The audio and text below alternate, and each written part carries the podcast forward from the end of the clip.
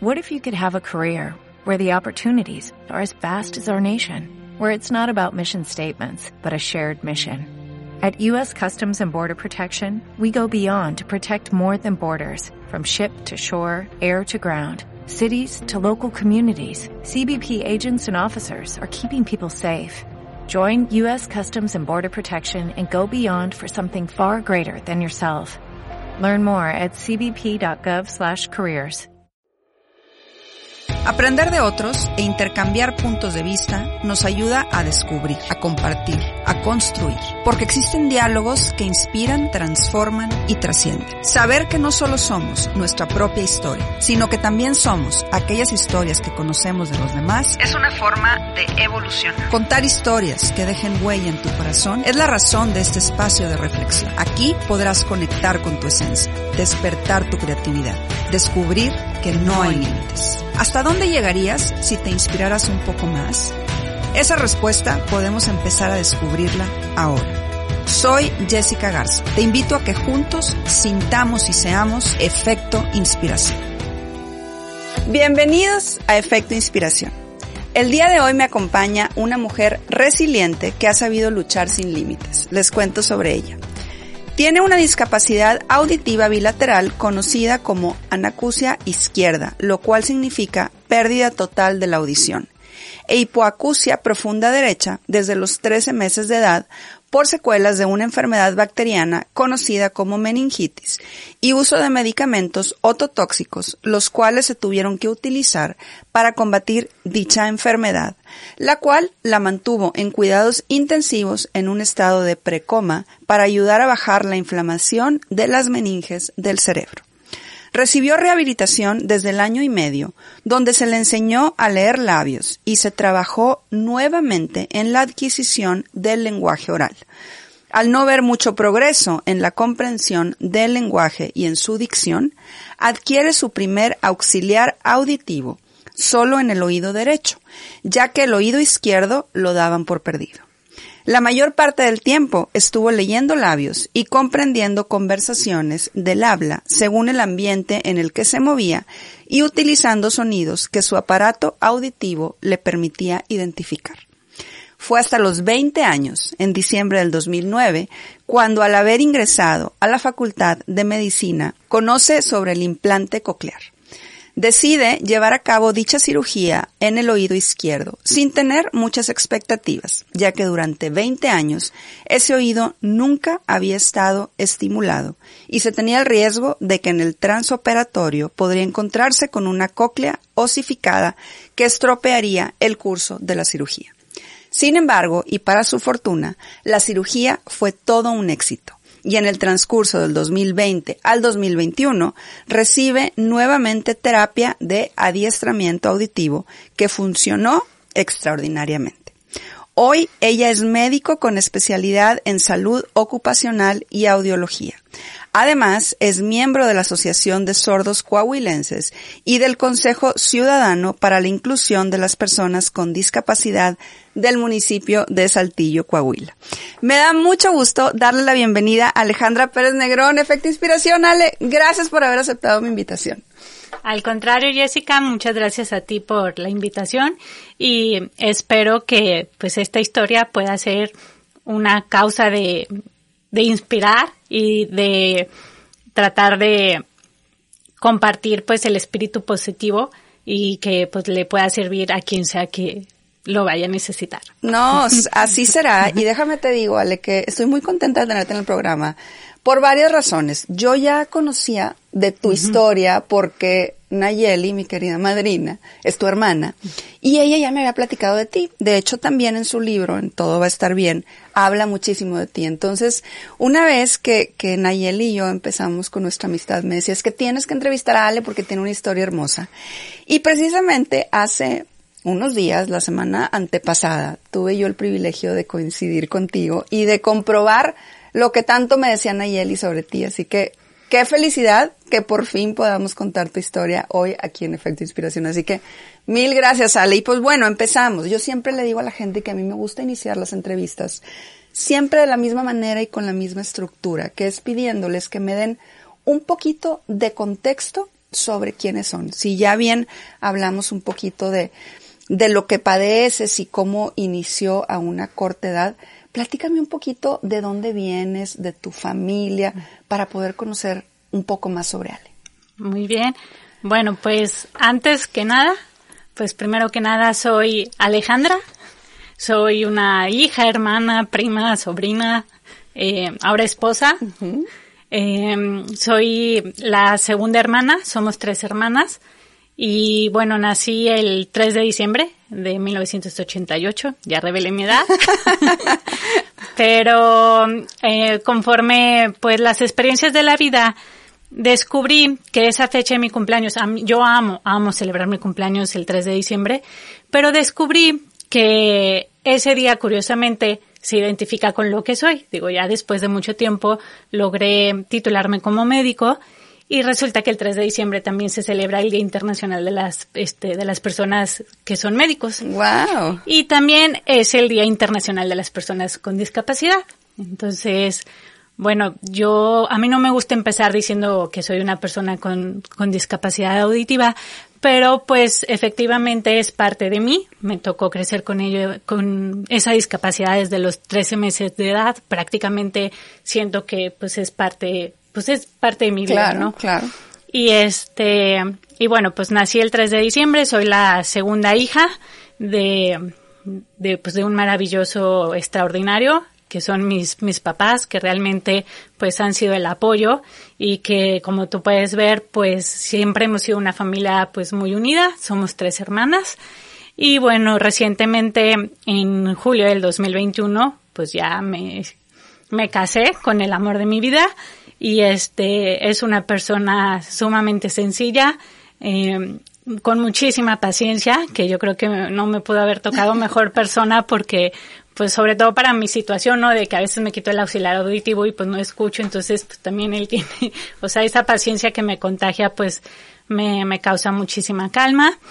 Y pues, bueno, pues como te dije, somos tres hermanas y pues realmente yo no recuerdo mucho, Jessie, de, de cómo fue mi rehabilitación, o sea, prácticamente pues crecí con ello, entonces a mí eso se me hace así como que es súper normal. O sea, yo hay veces que digo, yo no sé qué sería de mi vida si yo nunca hubiera sabido que tenía una discapacidad auditiva. O sea, no sé qué es la vida sin tener una discapacidad auditiva, así crecí prácticamente. Y eh, bueno, lo que me platica mi mamá es que todo empezó por una infección que adquirí de pues tú sabes, ¿no? Los niños que pues, se enferman muchísimo y pues es súper normal, pues andamos gateando con mil cosas. Entonces que todo empezó como un resfriado, pero pues que obviamente pues fue progresando, ¿no? Y pues para mi fortuna mi mamá sí es una persona que pues le gusta mucho investigar y ella empieza a notar de que, pues bueno, o sea, le estoy dando el tratamiento, pero la temperatura no cede, estoy haciendo todo lo que los médicos dicen, estoy viendo que Al está perdiendo el sostén cefálico, eh, ya no tiene fuerzas para caminar, em, empecé a tener como muchas erupciones rojas en el cuerpo, que son todas las venitas que se van reventando, y pues ahí fue cuando mi mamá dice, no, pues obviamente le habla a mi papá y este, pues seguir investigando, dice, sospecho que es meningitis, pero no sé, no soy la doctora, pero esto no está evolucionando bien. Entonces, pues ya me, me llevan al hospital, me internan y, y pues mis papás me platican que tuve que, o sea, los doctores tuvieron que inducir el estado de precoma y este, y pues fue obviamente para atacar la enfermedad. Y bueno, eh, fueron aproximadamente como un mes y medio en el hospital y hacer muchos estudios, pero en ese entonces, te estoy hablando del año de 1989, de los noventas, ya se tenía un poquito más de conocimiento sobre que la, la meningitis te podría causar una pérdida de audición o te podría causar una discapacidad intelectual, motriz, podrían ser muchas las cosas. Entonces no sabían los médicos cómo iba a reaccionar, qué iba a pasar y este conforme fue evolucionando todo, me fueron haciendo los estudios y bueno, pues encontraron que finalmente mi secuela iba a ser la discapacidad auditiva y entonces me tenían que llevar a rehabilitación.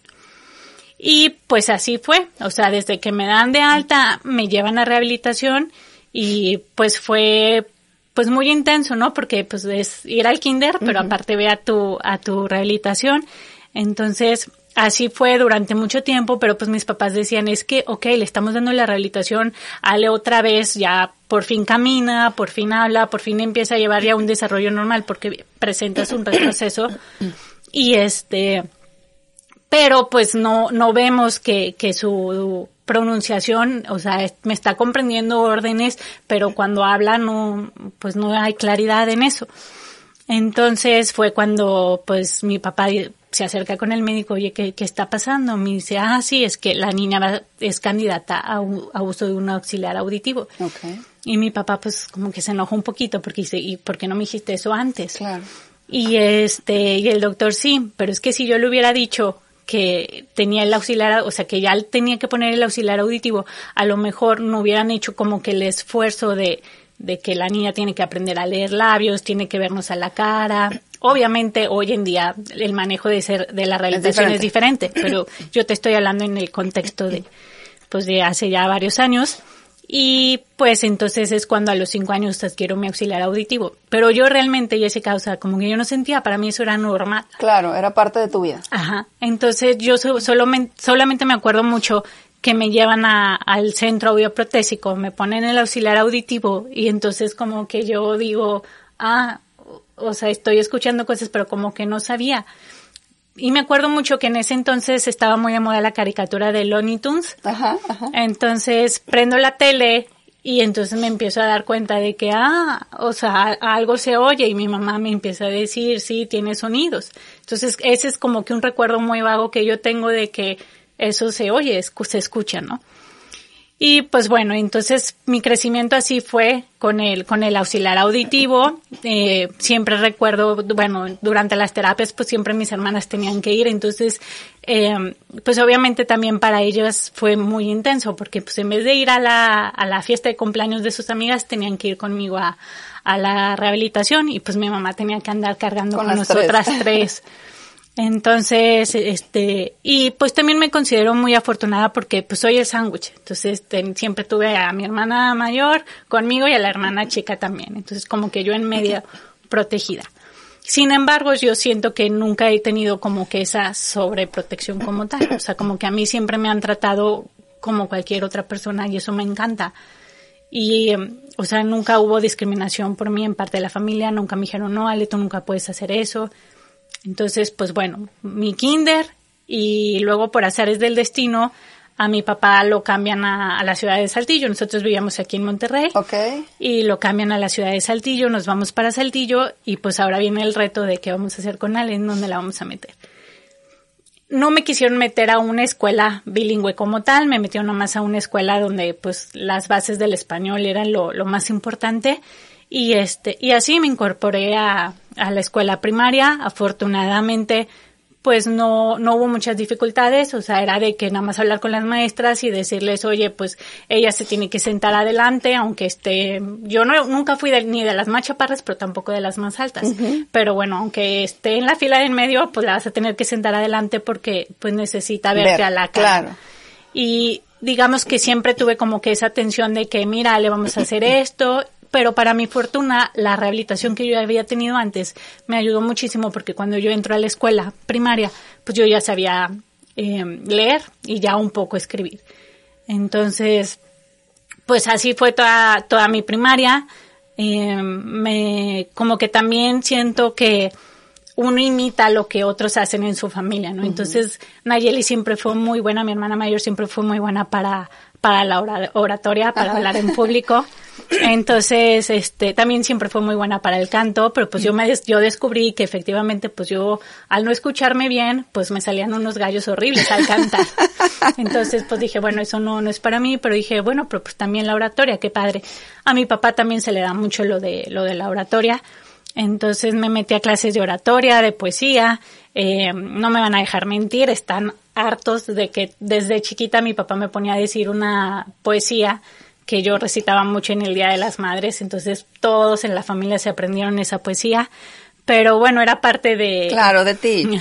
déjame, déjame te interrumpo tantito, Ale, porque em, todo este relato que estás llevando me parece pues muy, como, como muy sensible y muy inteligente, eh, por un lado. Sensible porque me encanta como dices, soy Ale.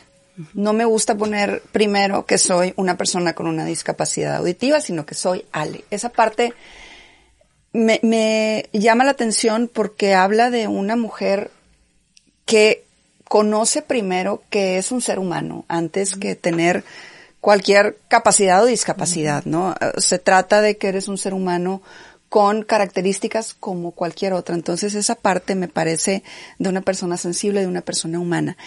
Pero por otro lado, me encanta esta parte donde dices, pues sí, toda mi vida he tenido una discapacidad auditiva. Entonces para mí como que es parte de mí. Creo que logras mezclar como tu parte humana, tu parte sensible con tu parte, eh, pues ahora sí que pensante o, o no del corazón de decir, bueno, pues esta es mi realidad. Me gusta mucho también cómo dices que nunca hicieron diferencias contigo. Me llama la atención que dices que est estás pues agradecida de ser el sándwich cuando normalmente eso no sucede. Me, gusta tu manera de poder ver y, y, apreciar la vida. Y algo que yo me acuerdo mucho cuando entrevisté a Nayeli, tu hermana, es que cuando yo le pedí que me diera un contexto, ella habló de ti y habló de tu mamá. Ella dijo en aquella entrevista que tu mamá había sido muy inteligente porque nunca había hecho esas diferencias contigo, ¿no? Y que eso después a ella le, pudo servir para lo que le iba a tocar vivir. Yo quiero como retomar un poquito ese tema que ahorita, que ahorita tú estás hablando, de cómo fuiste creciendo, de cómo eh, tu familia nunca hizo diferencias, de aquello que nos platicaba tu hermana, de la inteligencia de tu mamá, de estos videos que me mandaste eh, ayer precisamente antes de la entrevista donde tus papás hablaban de, de esta eh, discapacidad auditiva.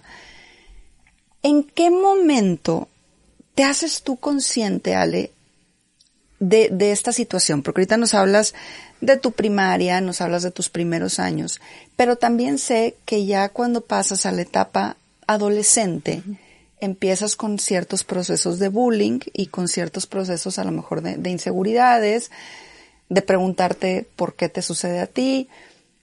Tú misma decías en, en algunas eh, pláticas que has dado donde empiezas a buscar culpables. Platícame de esa etapa, de cuándo te haces consciente de que, de que tienes esta discapacidad y cómo vives ese proceso retador en tu adolescencia. Bueno, yo creo que eh, estuve consciente de la discapacidad ya como tal a partir de la secundaria, como que en la okay. primaria siempre fue como que toda la atención del mundo y a mí se me hacía normal, como okay. que no me daba cuenta de que a los, de, los demás se, pues se les daba un trato distinto, ¿no? Uh -huh.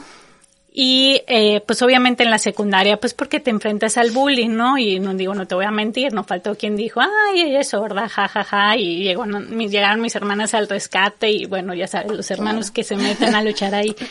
Eh, pero ya después como que yo creo que todo eso que te pasa de, del bullying me hizo pues reflexionar de que bueno, ¿y qué voy a hacer? O sea, me voy a quedar así llorando porque, ay, sí, soy una persona con discapacidad auditiva o busco algo para, pues mejor, o sea, seguir adelante, ¿no? Entonces, yo creo que a partir de ahí, pero después, para, pues no sé si para fortuna o este, desfortuna de mis papás, de, les digo que, pues oigan, me quiero estudiar el extranjero. Entonces mi mamá dice que, oye, Ale, ¿De, o sea, ¿de qué edad? Sí, de por sí tenía 14 años. Ok. Entonces, sí, de por sí enseñarte el español fue difícil las faltas de ortografía, mi papá siempre, hasta la fecha, si digo algo mal, seguramente ahorita en la entrevista si me cachó algo que dije mal, va me va a hacer, dilo cinco veces hasta que ya lo pronuncie correctamente. Entonces, eh, les digo, me quiero ir al, al, extranjero y mis papás no estuvieron nunca en una actitud de no, ¿cómo? O sea, tienes capacidad auditiva, no te puedes ir. Pero ahí fue cuando mi mamá, ok, pues total, me voy pero realmente fue difícil, o sea, fue un año difícil porque no hablaba inglés. ¿A dónde te fuiste? A Canadá. Ok. Me encanta el frío, amo el clima frío, entonces escogí irme a Canadá por medio de la escuela. Yo quería regresar a una escuela bilingüe también, entonces obviamente necesitaba aprender inglés.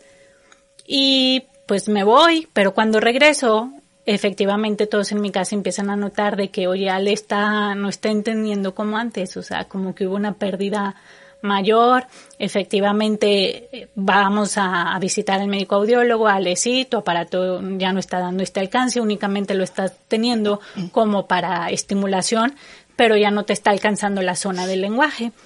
Y eh, pues ahí fue cuando dije, ah, caray, pues este, o sea, es algo que ya está repercutiendo con mi vida. O sea, nunca me había pasado, pero pues dije, digo, finalmente soy una persona que tiene sueños, anhelos, altibajas. Y pues yo decía, ¿y cómo le voy a hacer pues, para todo lo que quiero lograr? Entonces ahí es cuando pues me hago consciente, entro a la preparatoria y bueno, pues empezamos yo adaptándome tenía una ventaja muy grande que era el poder leer labios. Entonces, pues así es como eh, me estaba desenvolviendo con todo el mundo. Pero curiosamente... O sea, el eh, sonido que oías era muy poco. Muy bajo. o sea, era, por ejemplo, si era un ambiente silencioso, pues ahí sí me ayudaba muchísimo porque pues podía ver a la cara y podía poner más atención, pero implica como doble esfuerzo. Okay. Entonces, por ejemplo, si ya estás en un ambiente donde está sonando la, no sé, la, campana, de que ya se acabó la clase y toda la gente caminando y así, perdida total. Este, entonces la gente como que luego no entendía de que sí, vamos al antro, pues ya sabes, con los amigos, y a mí no me gustaba, o sea, porque yo decía, es que, híjole, o sea, termino con unos dolores de cabeza horribles, me canso, es mucho esfuerzo, es tratar de ver lo que están diciendo, y este, la música, o sea, cuando hay más ruido alrededor, funciona como una especie de enmascarador, entonces ya no, ya no te permite escuchar con, con claridad. Y es como más aturdimiento. Ajá, exactamente. Entonces no, realmente no disfrutaba eso. O sea, yo, no sé, yo creo que desde que tengo 18 años he sido una señora porque me encanta ir mejor al café a platicar que, que irme al antro. Y Eres de las este mías, ¿eh? Yo, yo así era toda mi juventud también. Entonces, pero realmente era eso, o sea, y como que la gente pues opina, pero pues yo en ese autodescubrimiento de que, oye, es que a ver, estás pasando por esto, esto está sucediendo, ¿no? Y bueno, eh, aprendí a, aprendí a tomarme también las cosas con humor, porque también dije, no, no, pues no vivas, este, lamentándose. O sea, yo no quiero ser como que el papel de víctima y la niña de que, ay, pobrecita, no me escucha. Entonces, por ejemplo, en, en la carrera, pues me ganó el premio de la más distraída, de la que vivía este, pues en el avión, pero realmente yo sabía, bueno, tengo un problema de audición, o sea, realmente no te estoy escuchando y es por eso. Pero pues lo tomé con, con risa y pues sí, y lo entiendo, o sea, realmente sí soy una persona distraída y ahora con el implante también lo he visto que real, efectivamente soy una persona distraída, o sea, no se trata de que si escuchas o no escuchas. Y, eh, pero pues, o sea, ahí fue cuando me empecé a dar cuenta de que pues realmente, o sea, si, tienes algo que te hace diferente a los demás, pero no por ello también va, o sea, te van a tratar diferente, ¿no? O sea, también, pero uno también lucha porque pues tienes que ser parte de eso, ¿no? O sea, te enfrentas a la barrera, entonces, ¿cómo le vas a hacer para adaptarte? Entonces, yo creo que eso es lo que pasa mucho con las personas con discapacidad, que más bien, en vez de que la sociedad se adapte a ellos, las personas con discapacidad son las que se, tienen que tratar de adaptar a la sociedad, de buscar las maneras eh, o cómo le van a hacer.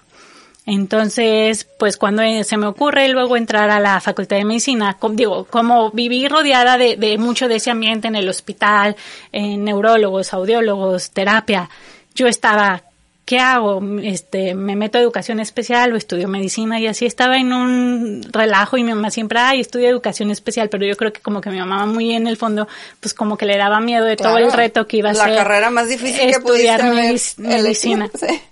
Y este, y bueno, pues aún así otra vez no me volvieron a decir que no, simplemente fue de que, ok, dale. Y eh, entro a la carrera, pero pues yo estaba acostumbrada a que tenía mis apuntes, digo, todos los maestros siempre fueron muy conscientes, yo todos los días tengo que hacer, más bien aprendí a cohabitar con mi, con mi discapacidad auditiva, entonces yo siempre tengo que decir, oye, tengo una discapacidad auditiva para pues poder comunicarnos mejor. Entonces siempre tuve esa atención de que aquí está lo que vamos a ver en clase, si no escuchas algo me lo dices con mucho gusto. Pero entro a la facultad de medicina, 100 alumnos, a, para variar, llegaba tarde. Entonces tenía que atravesar todo el salón para irme hasta adelante, ¿no? Entonces todos decían, ¿qué onda, Con, con Ale, no? O sea, llega tarde y luego se va hasta adelante, pero yo lo hacía porque pues tenía que escuchar al maestro. Luego me sentaba adelante para que el maestro terminara atrás, o sea, pues se movía, ¿no? Entonces éramos 100 alumnos en en un salón de clases, obviamente se fueron haciendo menos, pues va saliendo gente reprobando. Eh, reprobé todas mis materias en el primer año de la carrera. Entonces yo dije, no, ¿qué estoy haciendo aquí? Esto no es lo mío. Pero bueno, ya sabes, te animas ahí con la gente. Pero yo realmente yo sabía que era porque es que no estoy tomando los apuntes bien. O sea, no estoy escuchando bien. Eh, llega el famoso FM, que es un como manos libres, le pones el micrófono a la persona y ya le escuchas como si estuviera al lado de ti.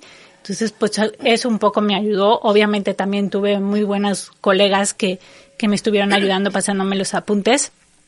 Y este, y pues realmente, o sea, yo sabía que es que a lo mejor si escuchara mejor, pues ya podría tomar los apuntes y todo, ¿no? Pues dije, bueno, ¿y qué voy a hacer? Pues se me ocurre llevar la, en ese entonces se usaba el MP3 de grabadora, me lo llevaba y pues grababa la clase y yo pues leí, leía el, el, libro en la clase porque realmente sabía que estaba el maestro hablando, pero no lograba discriminar bien cada palabra. Entonces llegaba a casa y mi mamá me tenía que transcribir todo, entonces digamos que mi mamá... O sea, tu mamá es doctora también. Ah, sí, pues aprendió todo el curso de, del primer año de medicina y todo eso fue lo que me ayudó a que también, pues durante los extras, porque pues reprobé todas las materias, pues estudias de ahí, y obviamente de los apuntes de que compañeros me hicieron favor de prestar y pues logré pasar al segundo año de la carrera, así me fui. Eh, yo pensaba que iba a ser una persona muy visual y curiosamente oftalmología nunca se me dio, que era de ver, no era de escuchar. Entonces tuve que repetir también esa materia y realmente después me di cuenta que no era algo muy difícil, o sea, es, es, una materia muy, muy sencilla, pero también te vas dando cuenta que no por el hecho de, o sea, a veces pensamos que tenemos una discapacidad, eh, hay uno mismo dice, no, no, no voy a poder hacer eso. O no, hombre, voy a ser súper buena para esto porque pues somos más visuales, ¿no? Que es como nos dicen. Y pues no es cierto, o sea, también te das cuenta que vas teniendo debilidades, fortalezas y pues te toca trabajar en, en esas este, fortalezas que tienes y aprovechar tus áreas de oportunidad. Ale, antes de que continúes, quiero nada más hacer como aquí un paréntesis. O sea, yo te estoy escuchando y estoy escuchando a una persona totalmente segura de sí misma, a una persona que está totalmente conectada, o sea, veo una persona que está conectada con, con tu esencia, veo una persona con una claridad muy grande. Si a mí no me dices que tú tienes una discapacidad auditiva, yo jamás de los jamases me hubiera dado cuenta porque hablas perfectamente bien, no tienes ningún, pues como acento, nada. Pero lo que más me llama la atención de, todo esto es como dices que empezaste a, a tomar con humor tu discapacidad, ¿no? Porque eh, al momento en que la gente eh, pues empieza como a interactuar contigo y que ven ciertas cosas, pues a veces la gente no puede ser, puede ser cruel y, y obviamente me queda claro que, que no necesariamente con una mala intención. Pero yo quiero entender de dónde sacas, uno, esa fortaleza para ver a la mujer que hoy veo, completa, que habla perfectamente, que, insisto, si no me dices, no tienes eh, nada que yo pueda ver de, una discapacidad, a esta mujer feliz, a esta mujer otra vez totalmente conectada antes de pasar a tu implante coclear, porque entiendo que eso fue como un parteaguas, pero antes de llegar a este parteaguas de tu vida, por eso te quise interrumpir tantito ahorita de, lo de medicina, ¿de dónde sacabas esa fuerza para decir, a ver, yo quiero estudiar medicina, yo, y no importa que haya reprobado, voy a seguir adelante? ¿Cómo le haces para adaptarte a este mundo que sí escucha y para no hacerte la víctima, como tú ahorita eh, nos, nos, decías hace un momento en, en, tu relato. ¿Qué hay adentro de ti? De, de, dónde viene esta fuerza? ¿De dónde viene esta claridad? ¿De dónde viene esta inteligencia otra vez y esta sensibilidad que sabes combinar también? Bueno, somos una familia católica, entonces siempre, pues primero que nada, yo creo que de Dios. Eh, digo, no soy tan, tan católica, me considero una católica light, pero pues sin duda sé que, que de Dios y de mis papás.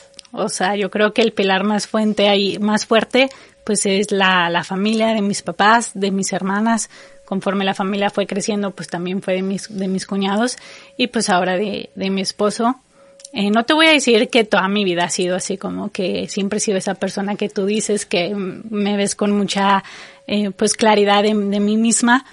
He tenido mis altibajos, obviamente pues es, pasas por un proceso de duelo, pero también me he dado cuenta, Jessica, que todas las personas, incluso las que no tienen ningún tipo de discapacidad, pasan por ese mismo tipo de proceso. O sea, yo decía, híjole, es que medicina es muy difícil para mí por la discapacidad auditiva. Yo decía, no, pero es que también para las personas que son oyentes es muy difícil. Entonces, como que necesitas mucho proceso también de autorreflexión y, y sobre todo deseo de, de salir adelante. Pero yo creo que mucho de ese deseo se los debo a mis papás, o sea, porque yo muchas veces dije, no, ya, adiós, yo ya no voy a estudiar medicina y al contrario, mis papás eran de, no, mija, inténtalo una vez más. Entonces yo creo que todo viene de, pues desde ahí. y, sí, definitivamente eh, el de arriba te puso la herramienta adecuada a través de tu familia para poder hacer la mujer que hoy veo. ¿Qué pasa después cuando ya estudiando medicina te enteras que existe esta maravilla que es el implante que hoy tú tienes. Platícanos cómo llega esto a tu vida, qué pasa después, después de que pasas este segundo semestre, que, que, ya como que vas avanzando, ¿qué sucede? Sí, pues ya en, en, el tercer semestre de la carrera, que vendría siendo el segundo año de, de mi carrera, eh, uno de mis maestros me dice, oye Ali, ¿por qué no intentas con, con el implante coclear? Yo, ¿qué es eso? Me dice, o sea, jamás en tu vida lo había, nunca, nunca, okay. Mi papá sí, pero ya, o sea, ya después cuando yo investigo sobre este tema y le comento, mi papá me dice, ay, sí, mija, eh, yo tuve la fortuna de, en ese entonces, qué curiosa es la vida, yo terminé estudiando en ese instituto con la, con el doctor que mi papá habla por teléfono. Okay. Eh, que es el doctor Pedro Berruecos, que él entonces tenía una estación de radio. Entonces mi papá llama de que si tienes dudas sobre la discapacidad auditiva puedes llamar. Mi papá llama, oye, yo tengo una niña con esta situación, perdió el oído izquierdo, el oído derecho está con una hipoacusia profunda, con aparato auditivo, obviamente pues con su esfuerzo está, se comunica leyendo labios y es candidata al implante. Y la respuesta fue no, porque esta niña nunca ha sido estimulada del oído izquierdo. Entonces ya. O sea, el implante tenía que ser en el izquierdo. Ajá, bueno, o en el derecho, más bien. Ok, ¿tú podías elegir cuál? No, todo depende de qué tanta estimulación tuviste. O sea, no, no, no es lo mismo implantar a un niño que perdió la audición recientemente y ya lo implantas a una persona que 20 años de su vida no escuchó y luego la quieres implantar por toda esa neuroplasticidad cerebral. O sea, se pierde toda esa actividad neuronal. Entonces, no es un caso sencillo. O sea, obviamente se tiene que ver con especialidades, etcétera. Entonces, pues yo le platico a mi papá y mi papá ya tenía la respuesta de que no, mija, pues ni lo pienses. O sea, yo hablé hace mucho y a mí me dijeron que pues no eres candidata. no, pero es que la medicina ha avanzado mucho, vamos a ver. Venimos aquí a, Monterrey y, precisamente con el doctor que, que me operó, uno de ellos que en paz descansa, falleció pues por toda esta cuestión de la pandemia. pero bueno, eran todo un equipo. Y este, y me acuerdo muy claramente que me dice, oye Ale, pues es que tu oído ideal para, para operar es el oído derecho, porque es el que ha estado estimulado toda tu vida. Aunque no alcances la zona del lenguaje con el aparato, es el que ha estado estimulado toda tu vida. Y el izquierdo, pues tuviste meningitis, corremos el riesgo de que veamos la cóclea osificada, yo te puedo hacer tu tomografía y puedo ver que todo está bien, pero al momento de operar vemos otra cosa. Pero yo decía, pero es que yo todavía tengo el derecho, o sea, el derecho a lo mejor no me alcanza lo suficiente, pero no lo quiero arriesgar.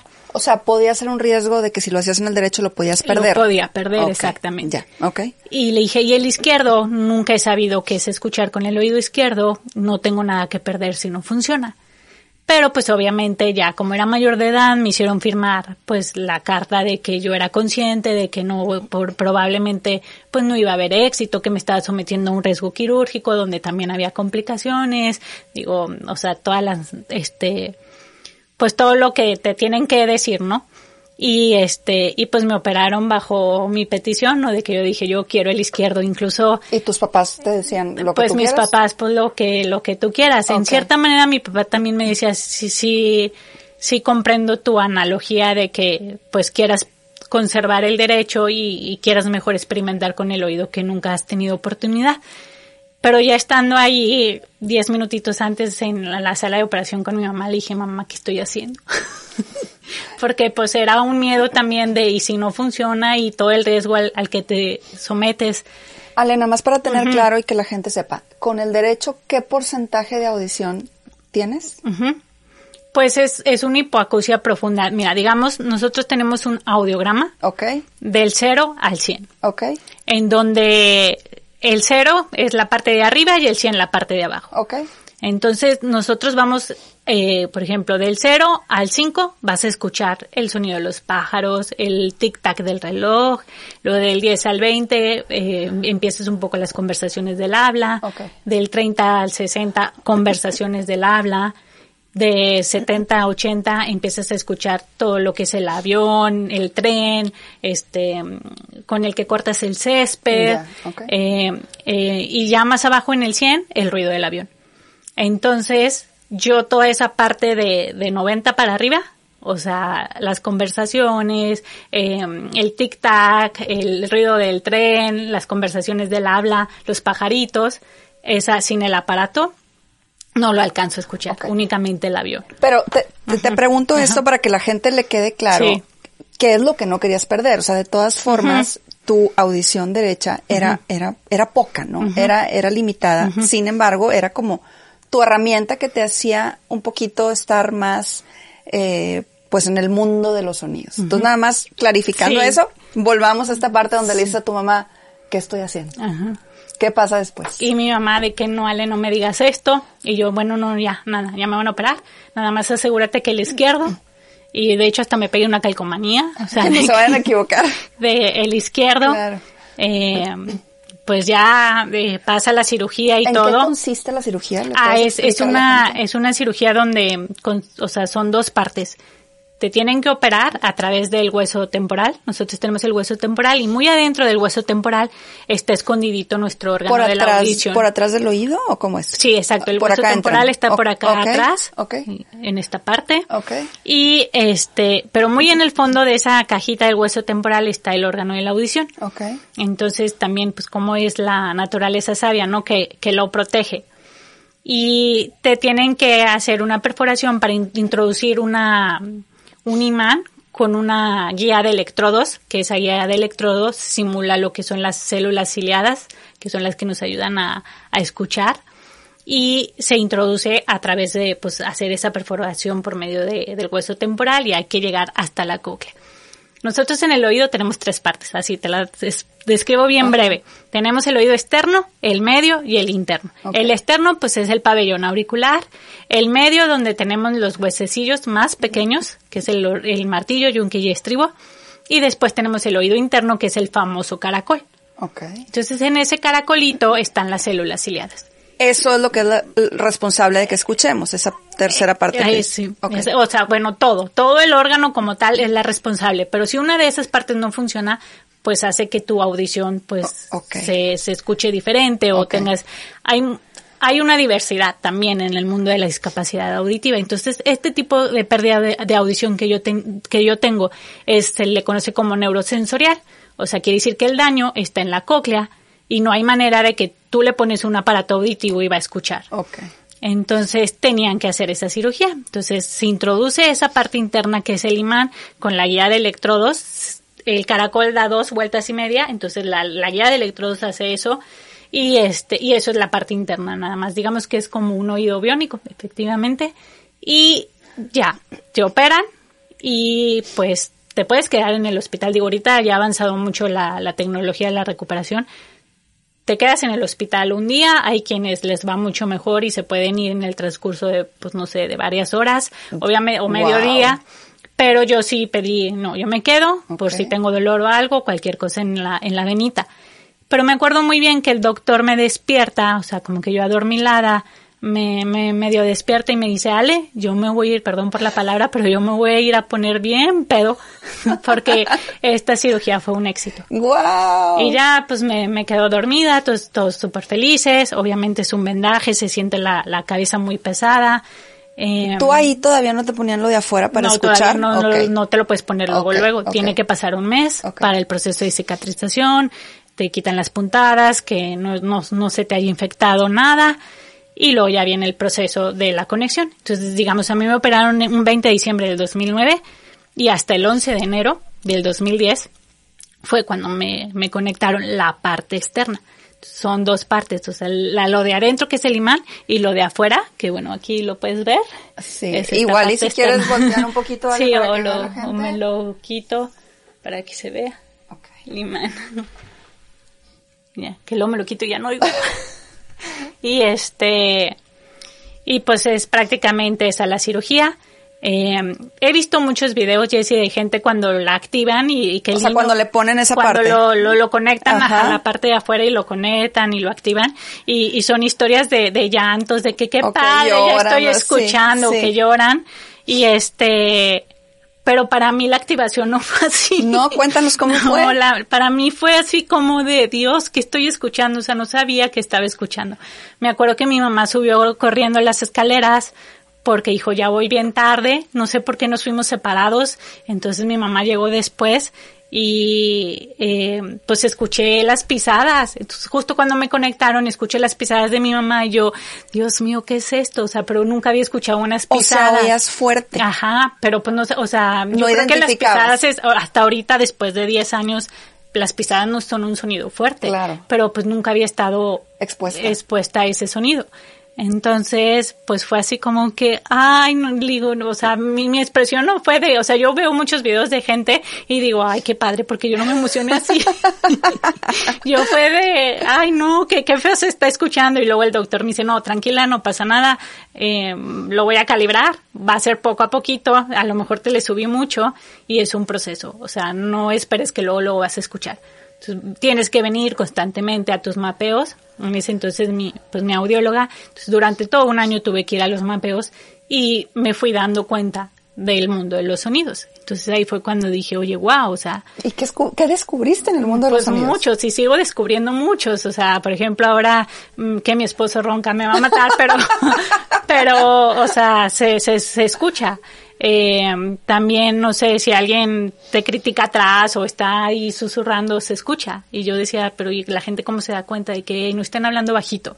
Eh, digo, a mí me tocaron pizarrones de gises, entonces siempre decía que la gente era muy rara porque, oye, ¿por qué les molesta el ruido del gis? Ajá, sí, ajá. Pero realmente sí. Eh, le daba vuelta a las, a las hojas de mil libros y se escucha. O sea, todo, todo, todo tiene sonido. Entonces, y hasta la fecha sigo descubriendo sonidos. Eh, me he dado cuenta que una lavadora no suena igual que la otra, que un ruido del refrigerador no suena igual que el otro. Entonces. ¿Y qué sientes, uh -huh, Ale? O sea, uh -huh. ¿qué, ¿qué, sientes una vez que ya tienes como, como, pues tu audición uh -huh. de regreso, por llamarlo de alguna forma? Y que empiezas como a descubrir todo uh -huh. este mundo de, de los sonidos y, a, y, a, entender a lo mejor, eh, pues, pues sí, un mundo diseñado para la gente que escucha. ¿Qué sientes? ¿Qué aprendes? O sea, entiendo que ha sido un proceso, me dices, sigo descubriendo, pero ¿hay alguna transformación interna tuya donde, donde descubres algo o donde agradeces algo? ¿Qué, qué pasa? Sí. O sea, ¿qué hay en, en, en esa esencia de Ale? En ese ser humano tan, tan hermoso que ya, que ya hemos visto a lo largo de, de esta plática, ¿cómo te cambia? ¿Cómo te cambia? Obviamente no me refiero solamente a que escuchas, sino emocionalmente, uh -huh. ¿qué hay diferente uh -huh. con, con la Ale que, que no escuchaba? Pues me encanta poder decir que ay, quiero escuchar y me conecto, ay, no, ya no quiero escuchar y ya, me, me quito los, el implante y el auxiliar auditivo, porque también pues dentro de todo este eh, proceso de vida que he tenido que vivir, también me, me ha gustado mucho el silencio, o sea, me disfruto mucho el silencio, me encanta que leo, me quito el aparato del implante y no pasa nada. Me regañaba mi mamá, me quitaba el aparato y no pasaba nada y obviamente mi mamá se enojaba más. Y este, pero pues digo, también tiene sus ventajas, ¿no? Lo que te decía, pues hay que ver el, el, el, el humor de esto también. Eh, agradezco que, que gracias a, esta ayuda de la tecnología auditiva, pues desarrollé el lenguaje, Jessie. O sea, yo creo que el sentido de la audición es, es un órgano muy importante que te abre las puertas al conocimiento. Entonces, más que oír, agradezco el lenguaje. O sea, creo que muchas personas se olvidan de esa parte, así como que, ah, sí, tiene discapacidad auditiva, pero se olvidan que también puede tener una discapacidad lingüística si esa discapacidad auditiva no se rehabilita. Y entonces es ahí cuando llegamos a, otro mundo, que es el de la lengua de, de señas. Y pues yo hay veces que cuando convivo con esa comunidad silente que se comunica únicamente con señas porque no te voy a mentir, o sea, la tecnología auditiva no es barata, es muy cara. Eh, hay pocos especialistas, e, es difícil, no muchas personas tienen ese acceso a tener ese tipo de rehabilitación. Entonces es algo que yo agradezco mucho, de que, híjole, agradezco mucho que hayan tenido pues los medios. Obviamente yo sé que al principio batallaron muchísimo, o sea, se tuvo que trabajar mucho para poder costear todo lo que pues ahorita puedo tener. Y pues agradezco eso, ¿verdad? De que tienes el otro punto de comparación de que, híjole, hay muchas personas que están batallando y no se puede y yo gracias a Dios que, que lo tengo, ¿no? Y que aparte de eso, pues pude desarrollar el lenguaje y que aparte de eso pude ir a mi terapia. Entonces, por eso te digo que es algo que pues vivo con ello todos los días y que también considero que es una discapacidad invisible, como tú me dices, si tú no me dices no me doy cuenta. Totalmente, sí. Y este y, y mucha gente también me dice, es que cómo, o sea, eres sorda pero hablas.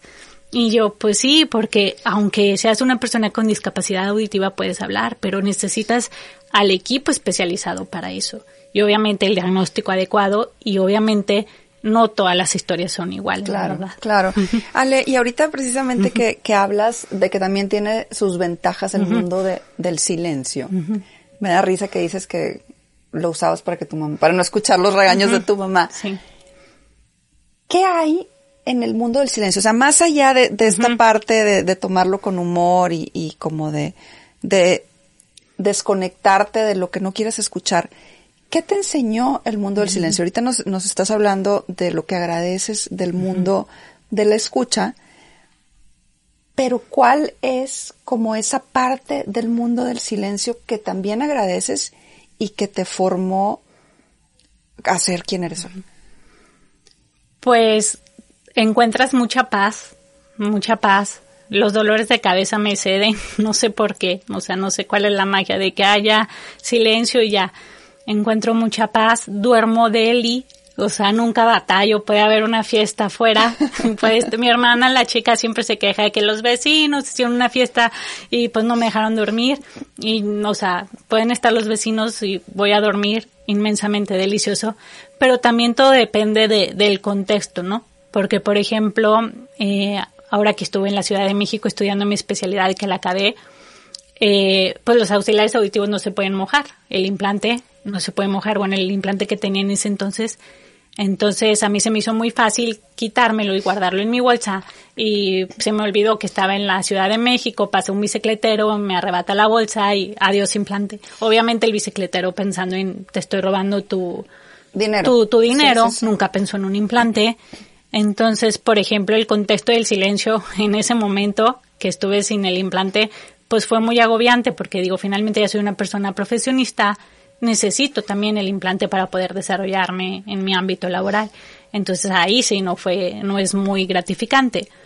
Y, pero bueno, digo, tengo la herramienta de que gracias a, ese mundo del silencio en el que estuve sumergida, desarrollé la lectura de labios, que también no todo el mundo la desarrolla. O sea, hay cosas que las personas también tienen que entender, ¿verdad? Que hay una diversidad en ese mundo de la discapacidad auditiva y eh, pues fue pues muy muy angustiante pero digo no hay mal que por bien no venga o sea finalmente obviamente pues es eh, pedir préstamo juntar otra vez el dinero y todo pero Jessica o sea por ejemplo yo hoy a esta edad hoy 2022 jamás pensé que iba a poder estar haciendo llamadas telefónicas cuando durante 33 años nunca las pude hacer, o sea, nunca pude tener esa privacidad, siempre tuve que tener a mi mamá ahí, este, traduciéndome o a alguien con el altavoz de que qué me está diciendo, a ver, sí, sí, sí, o a ver, mamá, hazte tú pasar por mí para que, para que ya no me digan nada los, las llamadas del banco de que no, forzosamente tiene que ser la persona, ¿no? Este, o una entrevista, no, mamá, tú di que tú eres la doctora Alejandra y ya no pasa nada. Y este, entonces, pues qué padre que a raíz de eso pues, salió también algo bueno, ¿no? Entonces, eh, digo, tiene sus ventajas y desventajas. Y de hecho, Ale, hay, eh, hay un pajarito me dijo que eh, tienes por ahí una frase, o tenías, no sé si en tu, ya ahora de, casada la sigas conservando, de Helen, de Helen Keller, que es así como tu himno de lucha, y dice esta frase que la tenías ahí en tu cuarto. No soy la única, pero aún así soy alguien. No puedo hacer todo, pero aún así puedo hacer algo. Y justo porque no lo puedo hacer todo, no renunciaré a hacer lo que sí puedo yo leo esta frase y, y después de escuchar esta conversación entiendo por qué la tienes como tu himno de lucha. ¿Qué significa para ti, Ale? ¿A ti qué te dice el poder leer esto todos los días y que sea como una fuente de inspiración para ti? ¿Qué significa esta frase para ti? Bueno, pues el personaje que, que le escribió Helen Keller, pues es el personaje que pues a mí me inspiró entonces, por eso también accedí a hacer esta conversación. Quienes me conocen saben que como que soy muy privada, pero pues también dije, pues no, o sea, tienes que dar a conocer tu historia porque finalmente yo también me animé a, hacer las cosas que yo hice porque conocí las historias de otras personas, ¿no? O sea, somos un efecto cadenita. O sea, yo conocí también sobre el implante coclear y me animé porque fui hasta Torreón y platiqué con una persona que estaba implantada, ¿no? Y oí cómo ha sido tu vida y pues ella también me inspiró, me animó. Entonces, esa frase de Helen Keller cuando pues yo estoy ahí también en mi proceso de autodescubrimiento, pues veo que existe una persona que tiene discapacidad auditiva, pero además tiene la discapacidad visual y escribí un libro. Entonces yo dije, wow, o sea, ella tiene doble discapacidad y, y logró hacer eso. Entonces fue como mi frase de batalla, pues para tratar de, pues lograr todos mis sueños, ¿no? Entonces, literal, pues sí, es mi, es mi himno de batalla. No sé si la conocías, me encanta esa frase.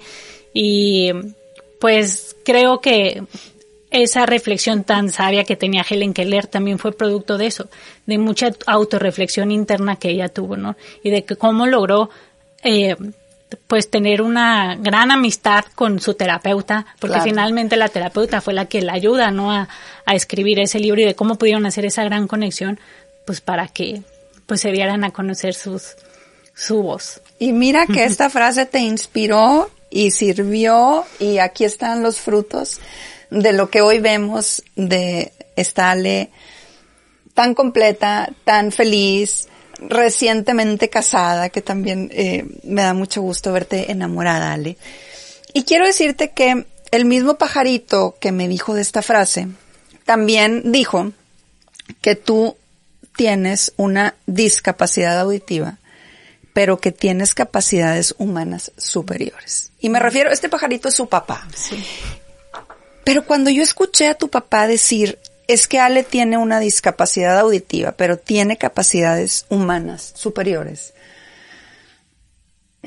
yo me emocioné mucho, Ale. Y yo, perdón, creo que tu papá puede ver ese corazón tan grande que tienes y puede ver esa lucha que tú has llevado. Él decía en unos videos que tú me compartiste que tú eres como el ejemplo y la inspiración para toda tu familia, que cuando hay alguna batalla que superar, piensan inmediatamente en ti, Ale. Yo sé que a lo mejor eres una persona que no le gusta mucho hablar de ti y que no le gusta como echarse demasiadas porras, pero yo quiero que me digas a qué se refiere tu papá con estas capacidades humanas superiores. O sea, ¿cuáles crees tú que son esas capacidades humanas que te han hecho salir adelante y que te han hecho ser la mujer que eres hoy.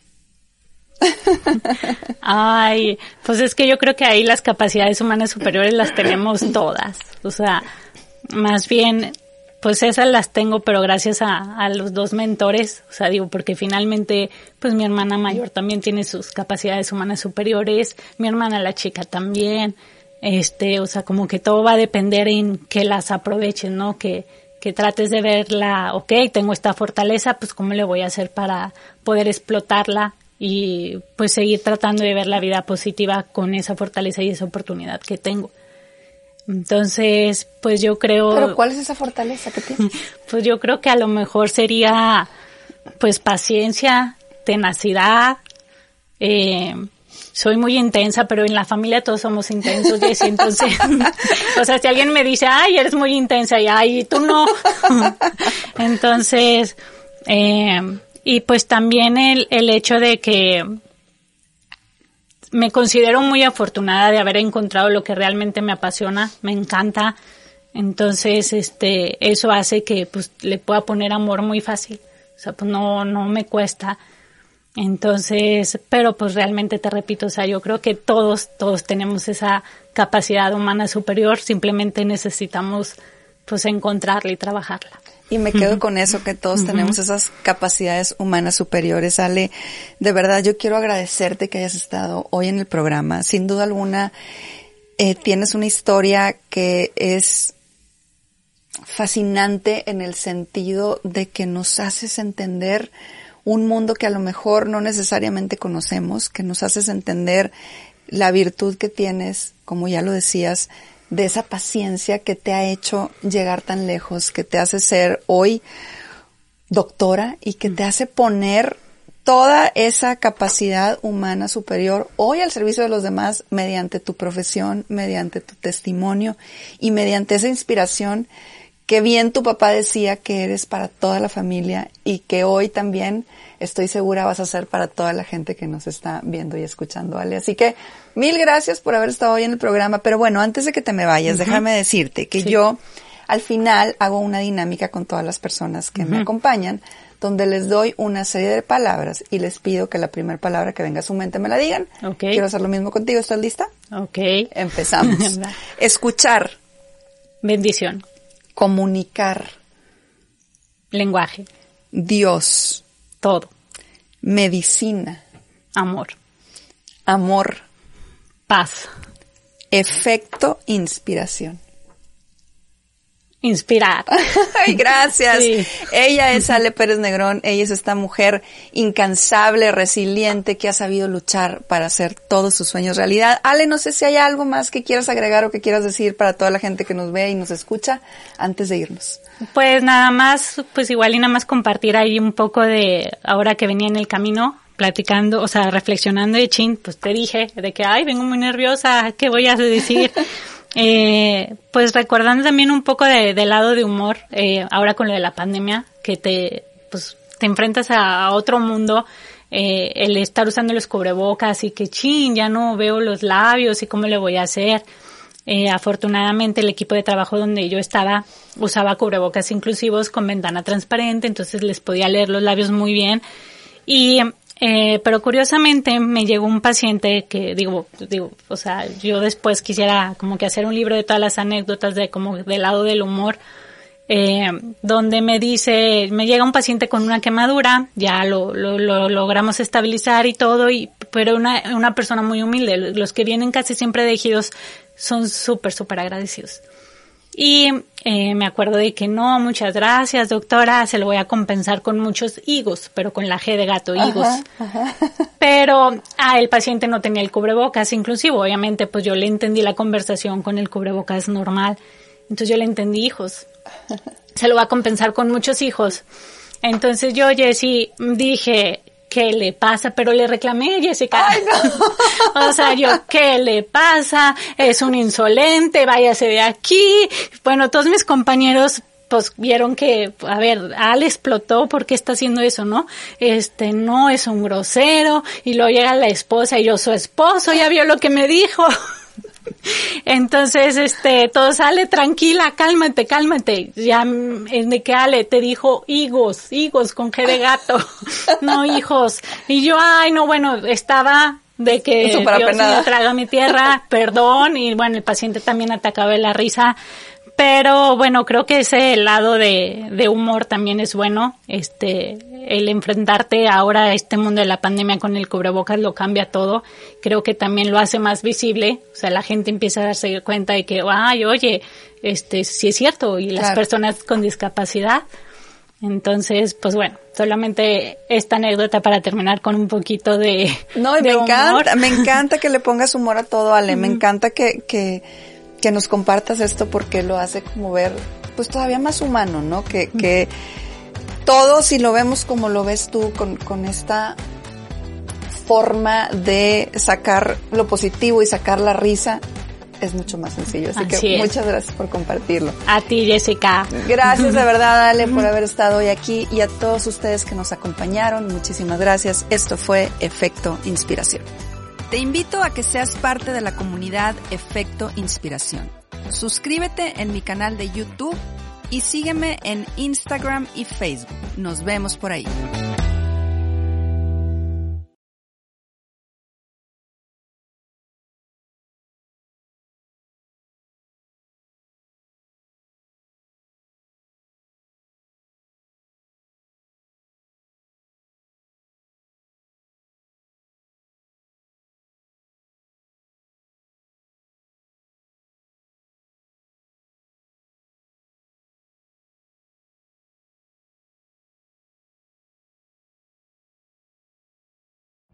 Every day, we rise, challenging ourselves to work for what we believe in.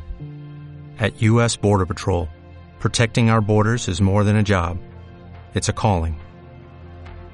Agents answer the call, working together to keep our country and communities safe.